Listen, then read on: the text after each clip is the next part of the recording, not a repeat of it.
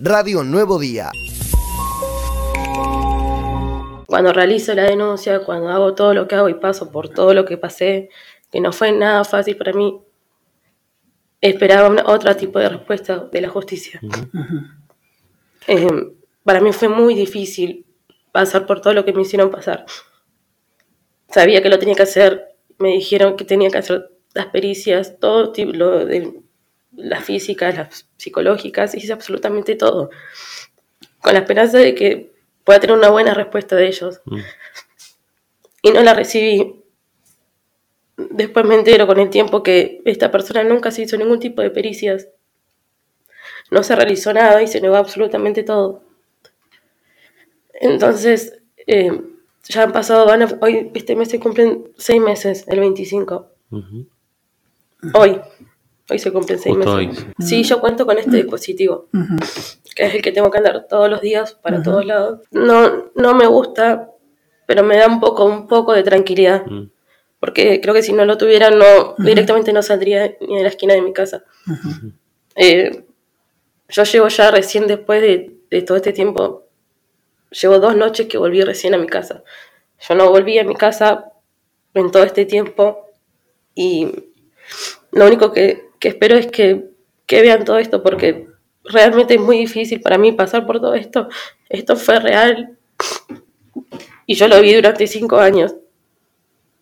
Y mi familia igual, porque mi familia igual tuvo que pasar por manipulaciones de él, por malos tratos, por insultos, por violar la entrada de la casa, por entrar a la casa donde no tenía que entrar. Esta persona vivía amenazando a mi familia, específicamente a mi papá, a mis abuelos, con que le iba a hacer cosas horribles. Yo le pedí tres años separarme de esta persona, tres años le estuve pidiendo de todas las millones de maneras que le pude pedir. Y nunca tuve una buena respuesta. Cuando yo realizo la, la denuncia, yo escapo de mi casa con la ayuda de mi papá que él vive adelante. Ese día él movió cielo y tierra por todos lados buscándome, por todos lados, entrando, saltando portones de la casa de mis abuelos, mandándole mensajes a toda mi familia, a cada una de, las personas de mi familia, y haciéndose cargo de lo que había hecho. En los mensajes él se hacía cargo de lo que había realizado. Y yo lo mostré a la justicia y no tuve ningún tipo de respuesta con las, con las pruebas que él se hacía cargo de lo que estaba haciendo. Yo solo espero que, lo único que quiero es que esto se termine de una vez. Yo no quiero lidiar más con esto. Y quiero tener una vida tranquila. Y que mi familia esté tranquila, porque mi familia también está pasando mal. Intranquila. Mm. Con mucha intranquilidad. Con miedos. Con ataques de fobia, con ataques de pánico. Las amenazas estas que fueron reales, las amenazas, porque sí amenazó, me amenazó a mí, con llegar a hacer eso. Yo sinceramente no... Yo sé que tengo que realizar todas estas cosas. Yo no puedo más. Todos los días son muy difíciles. Tengo una hija con esta persona.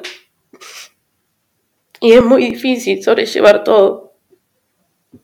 Tener que vivir donde pasaron todas estas cosas que horribles. No, que solo espero tener una buena respuesta, porque esto lo hice con el fin de que se haga justicia y que no pase más ni a mí ni a otras personas.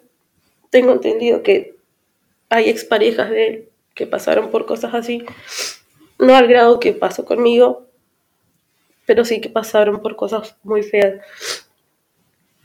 Y sé que esta persona va a seguir haciendo lo que hizo.